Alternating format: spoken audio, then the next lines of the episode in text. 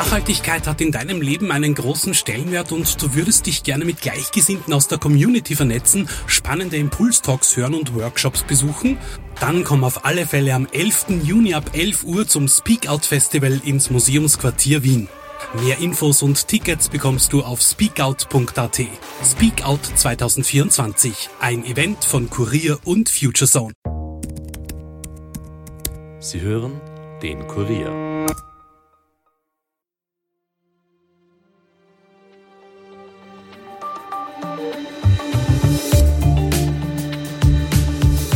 Ehemalige Bundeskanzler Sebastian Kurz von der ÖVP war stets um sein Image bemüht. Und genau das ist jetzt mehr als angekratzt. Dass die Verurteilung zu acht Monaten bedingter Haft nicht rechtskräftig ist, ändert daran auch nicht viel. Vergangenen Freitag, am 12. Prozesstag, hat der Richter sein Urteil gesprochen. Sowohl Kurz als auch sein früherer Kabinettschef Bernhard Bonelli wurden wegen Falschaussage im U-Ausschuss nicht rechtskräftig schuldig gesprochen. Mit welcher Begründung der Richter seine Entscheidung argumentierte, warum sie in den anderen Anklagepunkten freigesprochen wurden und vor allem wie die Stimmung und die Reaktionen im Gerichtssaal waren, bespreche ich heute mit Raffaela Lindorfer, Kurier Innenpolitik-Redakteurin. Sie wird uns auch erklären, wie es jetzt weitergeht, denn immerhin haben die Anwälte von Kurz und Bonelli bereits Berufung eingelegt. Mein Name ist Caroline Bartosch. Es ist der 26. Februar 2024 und ihr hört den Daily Podcast des Kurier. Schön, dass ihr zuhört. Acht Monate bedingte Haft für Sebastian Kurz, sechs Monate bedingte Haft für Bernhard Bonelli. Beide Urteile nicht rechtskräftig. So lautete vergangenen Freitag das Urteil des Richters. Denn er ist Überzeugung, dass beide im Urschuss nicht die Wahrheit gesagt haben. Laut dem Richter habe Kurz im Urschuss auf die Frage, ob er in die Besetzung des Aufsichtsrates der ÖBOG eingebunden gewesen sei, falsch ausgesagt. Zitat des Richters, er wusste, dass er sich beteiligt und aktiv eingebracht hat. Freigesprochen wird Kurz hingegen in Sachen Aussage zur Vorstandsbestellung von Schmidt und hinsichtlich der Schiefer-Schmidt-Vereinbarung. Dazu aber gleich mehr im Interview. Nach der Urteilsverkündung wendete sich Kurz natürlich auch selbst an die Medien. Ich bin in zwei von drei Vorwürfen freigesprochen worden. In einem der drei Vorwürfe ist der Richter der Meinung, dass ich im Untersuchungsausschuss eine Falschaussage getätigt habe. Konkret äh, geht es um die Frage nach der Entscheidung über die Aufsichtsräte. Ich habe äh, damals im Untersuchungsausschuss die Frage, ob ich eingebunden war, bejaht. Ich habe auch gesagt, dass ich äh, um die Meinung gefragt worden bin und dass der Finanzminister die Entscheidung getroffen hat. Ähm, meiner Wahrnehmung nach, meiner Wahrnehmung nach hat das auch so stattgefunden. Ich habe auch im Prozess eigentlich miterlebt, dass das von mehreren Zeugen so bestätigt worden ist, unter anderem auch vom Finanzminister selbst. Und insofern äh, wird es Sie nicht überraschen, dass ich diesen Teil der Entscheidung als sehr ungerecht empfinde. In einem Rechtsstaat hat man Gott sei Dank Möglichkeiten, auch dagegen vorzugehen. Das tun wir selbstverständlich. Wir haben berufen. Wie genau der letzte Prozesstag abgelaufen ist, da gab es nämlich durchaus die ein oder andere Kuriosität, wie der Richter seine Entscheidung begründet hat und wie es jetzt weitergeht. Darüber rede ich jetzt mit meiner Kollegin Raffaela Lindorfer aus dem Kurier Innenpolitikressort. Hallo Raffaela. Hallo Caro. Äh, Raffaella, du warst wie bei allen anderen Prozesstagen auch am 12. und vermeintlich letzten Prozesstag anwesend. Vielleicht kannst du kurz erzählen, wie ist denn dieser Prozesstag, den so viele, auf den so viele gewartet haben, abgelaufen? Also es war äh, zunächst einmal ein extrem langer Tag. Also wir haben begonnen um äh, 8.30 Uhr statt, schon statt 9.30 Uhr.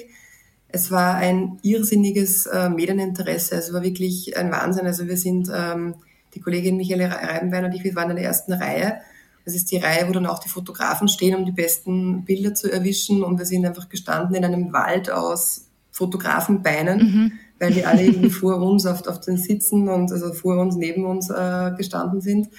Äh, viel internationale Presse war auch da. Ja. Und ja, es war eine irrsinnige Anspannung. Also jeder wollte irgendwie einen guten Platz haben und dann natürlich funktioniert das WLAN und wann geht's los und wird da kurz noch was sagen vom Prozess. Es war einfach irrsinnig äh, ja, spannend der ganze Tag. Ähm, es war dann auch, wie gesagt, sehr lang. Also das Urteil ist erst gekommen um 19 Uhr. Und mhm. bis dann die Urteilserklärung, also die Erläuterung äh, durch war und dann auch noch äh, kurz hat danach noch ein Statement abgegeben, war es 21 Uhr, wenn wir gegangen sind. Ähm, Ja, also es war wirklich äh, sehr langer, sehr aufreibender Prozesstag, kann man sagen, insgesamt. Mhm. Was waren denn vielleicht so Überraschungen beziehungsweise auch Kuriositäten an diesem Tag? Also für viele hat das Urteil für Überraschungen gesorgt.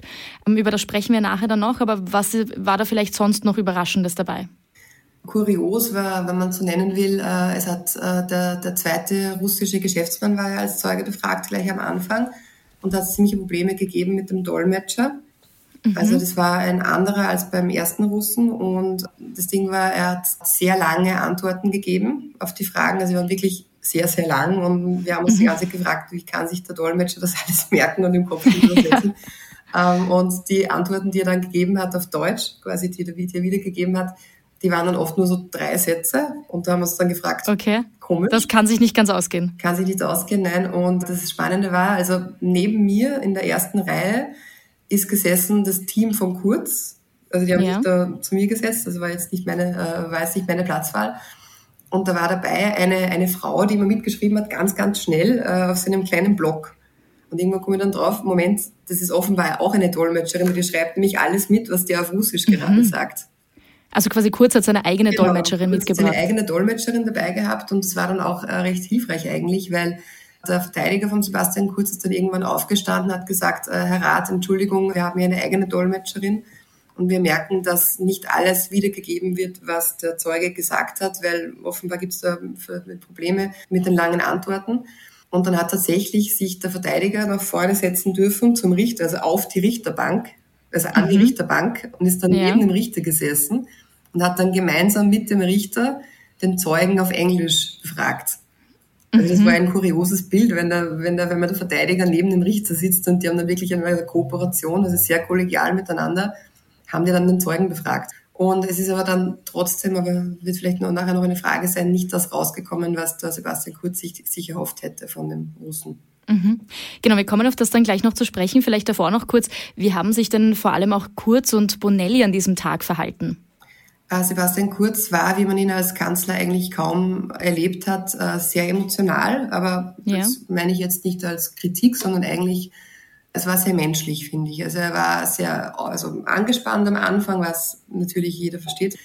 Er war dann dazwischen auch relativ ungeduldig bei den, bei den Befragungen vom äh, Thomas Schmidt. Also wenn der Thomas Schmidt was gesagt hat, war er öfter so ein bisschen, dass er so, pff, so geschnauft hat und dass er sich geärgert hat. Also man hat wirklich, jede Emotion hat man ihm wirklich angesehen bei seinen eigenen Schlussworten war er dann wirklich regelrecht verärgert teilweise. Also er hat auch gesagt, er fühlt sich wehrlos und machtlos, wenn da quasi Aussagen von ihm von einem interpretiert werden, wie man sie nicht gemeint hat und wenn da quasi einem Dinge unterstellt werden, die nicht stimmen. Also er war wirklich sehr emotional und wie dann das Urteil gesprochen wurde, äh, hat er, also auch bei der, bei der Urteilsbegründung des Richters, hat er teilweise wirklich einen völlig roten Kopf gehabt. Also das hat ihn wirklich sehr sehr mitgenommen, hat man gemerkt. Also es war wirklich un, ein ungewohnt emotionaler Sebastian Kurz war das. Auch Bonelli hatte ja die Möglichkeit, Schlussworte zu halten. Er hat dann äh, vor allem über seine Familie und über eine Wallfahrt nach Mariazell gesprochen. Da, wenn man das liest, fragen sich schon viele, was hat es damit auf sich? Vielleicht kannst du da ein bisschen Kontext dazu geben. Das klingt doch auch irgendwie sehr fragwürdig. Ja, Bernhard Bonelli muss man sagen, das ist jetzt keine Masche von ihm. Das ist, also Bernhard Bonelli ist wirklich sehr, sehr gläubig. Also der ist tiefgläubig, der hat, glaube ich, äh, ich habe vier Kinder und eine Frau, also er hat zum Beispiel am, am ersten Prozesstag, äh, als er gefragt wurde nach seinem Familienstand, hat er gesagt, glücklich verheiratet. Ich meine, er müsste nur sagen, verheiratet eigentlich. Also man merkt schon, für ihn ist Familie sehr wichtig, für ihn ist der Glaube sehr wichtig und darauf hat er halt dann in seinen Schlussworten Bezug genommen. Er hat gesagt, dass seine Tochter ihn gefragt hat, ob er jetzt ins Gefängnis muss. Äh, sein Sohn hat ihm eine Zeichnung geschenkt, wo man den Richter sieht mit dem lieben Gott im Hintergrund. Also mhm. er hat das alles erzählt und es ist jetzt, glaube ich, keine Masche, weil zu dem Zeitpunkt, wo er die Schlussworte hält, hat der Richter eigentlich eh schon sein Urteil im Kopf. Also es hätte es auch nichts mehr geändert. Ich glaube, es war ihm nochmal wichtig, diese Dinge loszuwerden. Also das ist, wie gesagt, das begründet darin, dass er wirklich ein tiefgläubiger Mensch ist. Mhm. Dann kommen wir auf die Urteile zu sprechen. Vielleicht fangen wir vor allem bei Sebastian Kurz an. Der wurde ja in zwei Punkten freigesprochen, in einem Punkt schuldig gesprochen. Bleiben wir mal kurz da, wo er freigesprochen wurde. Um äh, welche, ähm, um welche Teile handelt es sich denn da, wo er freigesprochen wurde?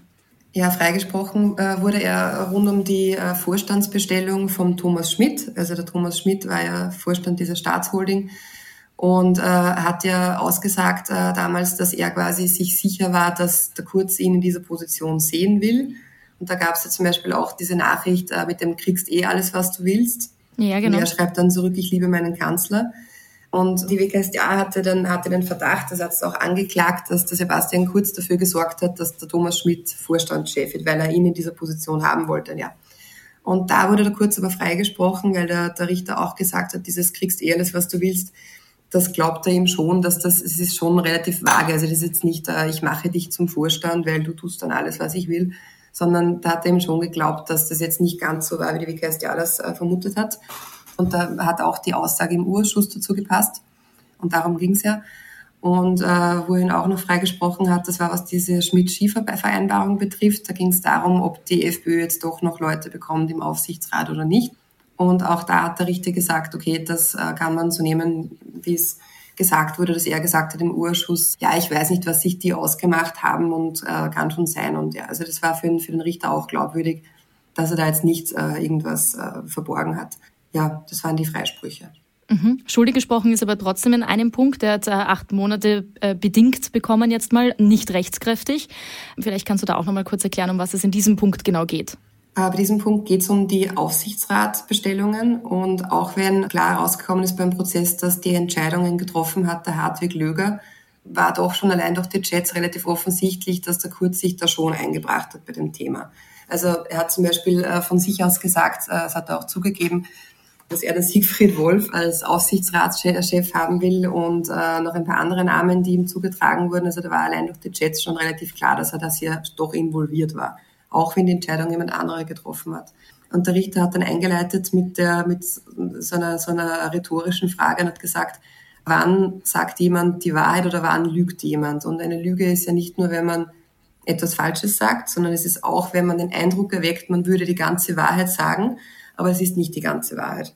Und so war es eben in Bezug auf diese Frage im Urschuss. Der Richter hat gesagt, der Gesamteindruck ist, dass er dem Urschuss nicht alles sagen wollte zu diesem Thema.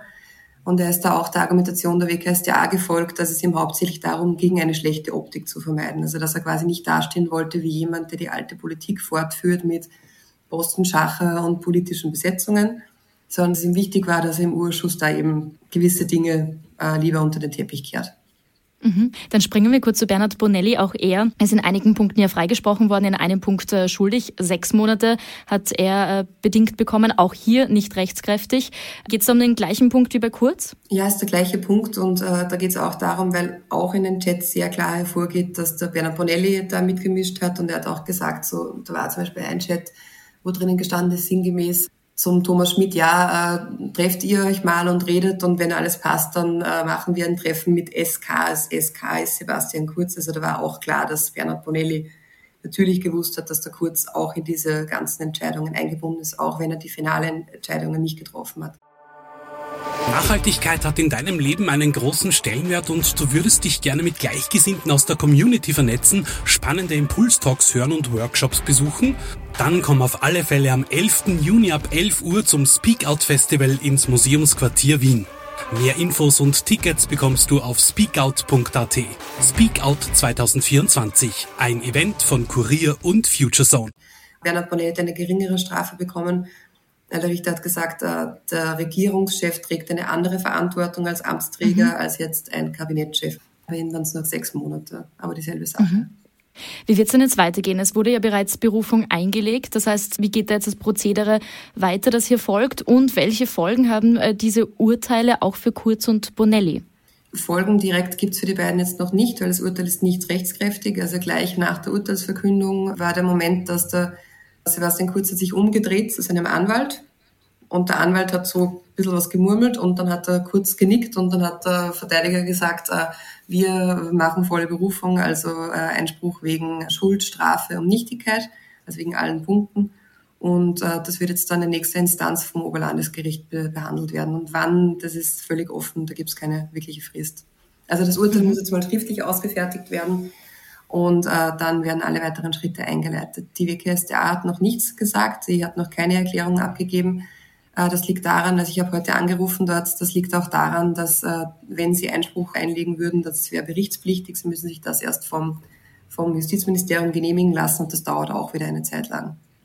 Du hast ja vorher auch schon ein bisschen angesprochen, äh, wie der Richter seine Urteilsverkündung argumentiert hat. Ähm, da hat er ja auch gesagt, dass er grundsätzlich Thomas Schmidt Glauben schenkt in seinen Aussagen.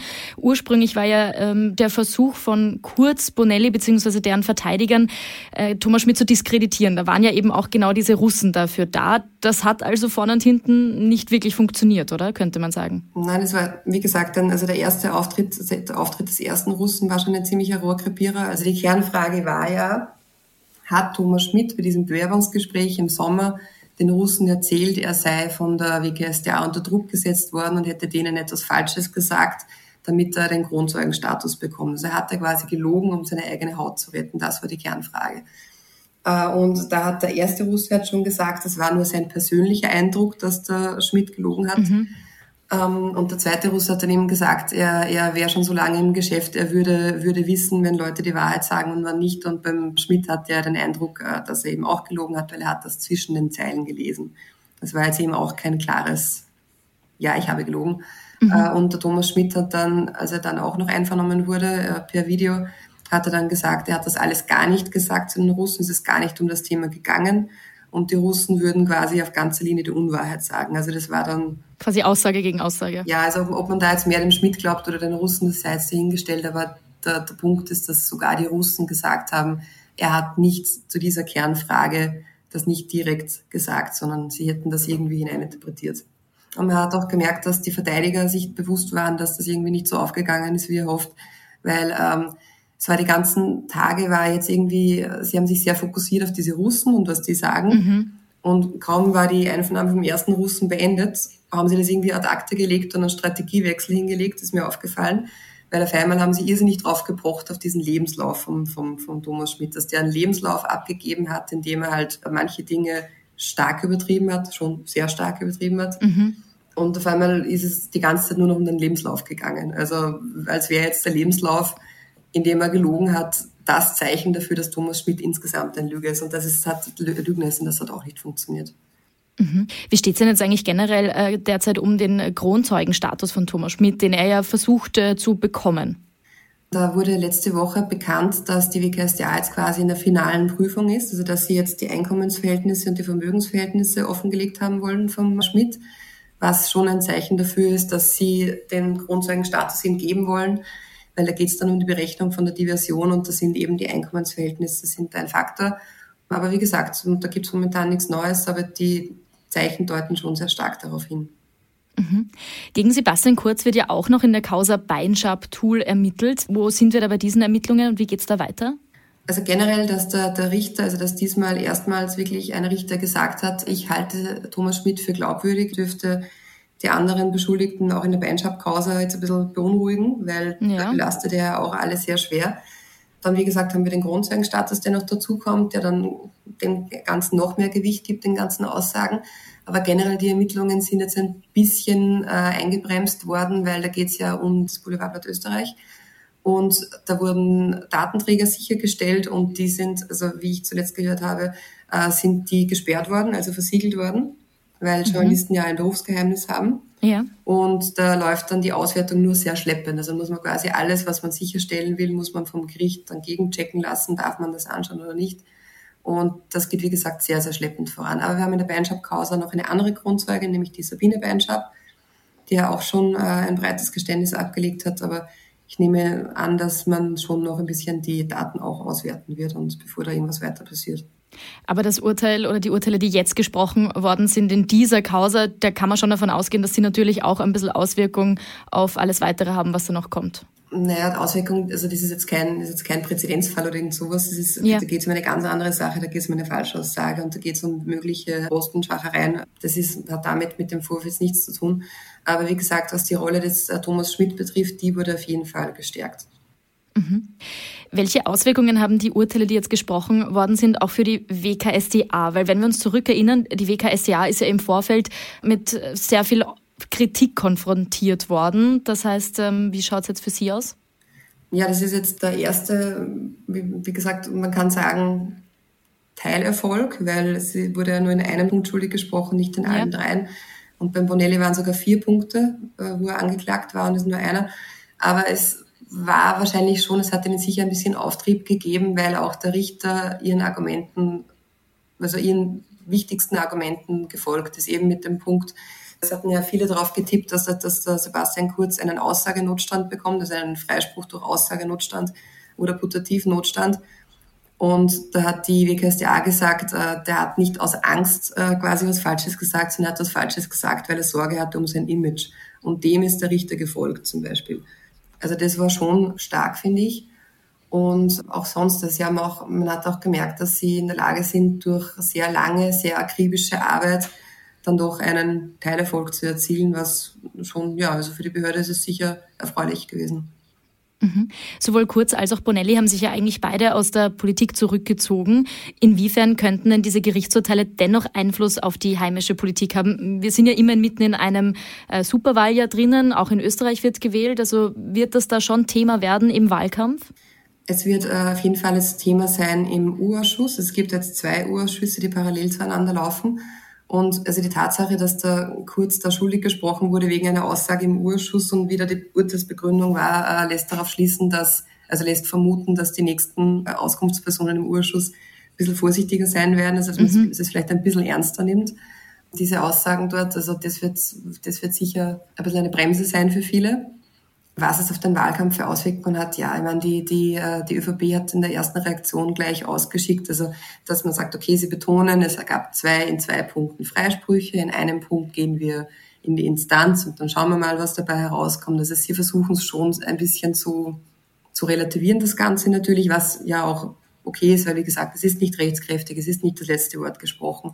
Äh, wir, das ist mein ein erster Schritt, aber noch kein finaler. Also, also wie es dann der politische Gegner verwendet gegen die, gegen die ÖVP, das werden wir noch sehen. Also wir werden es sicher versuchen, dass sie es einsetzen gegen die ÖVP. Aber wie gesagt, es hat eigentlich schon relativ jeder einen gewissen Respekt davor, dass es nicht, nicht rechtskräftig ist. Man darf auch nicht sagen, er ist schuldig gesprochen worden. Also es ist einfach mal ein Zwischenschritt. Mhm. Jetzt hast du äh, schon gesagt, wie die ÖVP in einer ersten Reaktion agiert hat. Äh, vielleicht deswegen abschließend noch die Frage, was gab es sonst so für äh, Reaktionen auf diese Urteile? Das habe ich ganz ehrlich nicht wahnsinnig verfolgt. Es war für viele war es eine Überraschung. Die meisten hätten schon gerechnet mit Freispruch eigentlich, eben mhm. wegen dieses Notstands oder wegen vielleicht mangelnden Beweisen, wegen, wegen Zweifel. Ähm, also es waren doch alle sehr überrascht, dass es jetzt doch passiert ist, dass der, der Richter sich auch das getraut hat. Äh, die Art, wie er das Urteil begründet hat, war auch sehr, also ungewohnt hart, muss ich sagen. Mhm. Die politischen Reaktionen, wie gesagt, habe ich jetzt nicht so am Schirm gehabt. Es ist nur, dass zum Beispiel die, die SPÖ, von der hätte ich mir mehr, also im negativen Sinne mehr Häme erwartet, weil er, der Kajan Greiner war doch im Urschuss immer sehr, sehr angriffig. Ja. Und was der gesagt hat, war im Wesentlichen, ja, die Causa Kurz wird die Gerichte noch lange beschäftigen und damit meint er aber, glaube ich, auch eher die anderen Verfahren, die dann noch folgen werden. Ja, also die Reaktionen waren eigentlich, ähm, die Grünen haben sich gar nicht geäußert, das war auch interessant. Also die haben am Samstag ihren Bundeskongress abgehalten mit immerhin 290 Delegierten in Graz. Die haben ihre EU-Wahlliste gewählt und in keiner einzigen Rede oder sonst wo war das Kurzurteil irgendein Thema. Also das ist nicht einmal irgendwie erwähnt worden. In der mhm. Kogler-Rede, also der Werner Kogler hat in seiner Rede alle Parteien irgendwie geschimpft. Die ÖVP hat er gar nicht erwähnt, also, mhm. also null, auch spannend, ja. Null Erwähnung. Es gab einen Leitantrag zum Thema Justiz und Demokratie und da hat die Alma Sadisch gesagt, dass es so wichtig ist, Korruption zu bekämpfen, aber auch da kein Wort ÖVP sonst. Einen Bogen drum gemacht. Also wirklich so, die haben das völlig, völlig ausgelassen. Ähm, ja, wahrscheinlich auch aus einer gewissen Rücksicht darauf, dass, die, dass der Koalitionspartner sich jetzt mal sammeln muss ja. Raffaela, dann sage ich an dieser Stelle äh, vielen Dank für deine Erklärungen und dass du dir die Zeit für das Interview genommen hast. Sehr gerne, Dankeschön. Mehr zu dem Thema findet ihr natürlich auf kurier.at. Und hier gibt es jetzt wie gewohnt noch einen schnellen Nachrichtenüberblick für euch. Kurz vor der Abstimmung des ungarischen Parlaments über einen NATO-Beitritt Schwedens hat Ministerpräsident Viktor Orban diesem Vorhaben seine Unterstützung zugesichert. Zitat, heute werden wir Schwedens NATO-Beitritt unterstützen. Das hat der rechtspopulistische Politiker zu Beginn der Plenarsitzung gesagt. Zugleich hat Orban bekräftigt, dass im Konflikt zwischen Russland und der Ukraine keine militärische Lösung sehe, sondern nur ein Ende des Kriegs auf dem Verhandlungswege. Ein 93-Jähriger soll am heutigen Montag seine 84-jährige Partnerin in Eschenau im Bezirk Lilienfeld erschossen haben. Der Verdächtige soll danach einen Suizidversuch unternommen haben. Der Pensionist wurde mit lebensgefährlichen Verletzungen in ein Krankenhaus gebracht und in Polizeigewahrsam genommen. Das Landeskriminalamt ermittelt. Gefunden wurde ein gemeinsamer Abschiedsbrief. Dieser muss aber noch auf seine Echtheit überprüft werden. Das hat Polizeisprecher Stefan Leudl auf Anfrage gesagt. Der russische Oppositionsführer Alexei Nawalny hätte im Rahmen eines Gefangenenaustauschs westlicher Staaten mit Russland freikommen sollen. Kreml-Chef Wladimir Putin sei ein entsprechendes Angebot gemacht worden. Das hat die Nawalny-Unterstützerin Maria Pevcich am Montag in Moskau gesagt. Im Gegenzug hätte der in Deutschland inhaftierte sogenannte Tiergartenmörder Vadim Krasikow nach Russland zurückkehren sollen. Putin hatte ja jüngst Tauschbereitschaft für Krasikow angedeutet. Damit war's das für heute von uns. Mehr Infos aus Österreich und aller Welt findet ihr natürlich auf kurier.at. Dort findet ihr auch mehr von unseren Podcasts, also hört euch doch gerne mal durch. Wenn euch einer davon gefällt, dann abonniert ihn doch gleich auf Apple Podcasts oder Spotify und hinterlasst uns auch gerne eine Bewertung. Ton und Schnitt von Dominik Kanzian. Mein Name ist Caroline Bartosch. Ich hoffe, ihr seid gut in diese neue Woche gestartet und hört doch auch morgen wieder rein. Bis bald.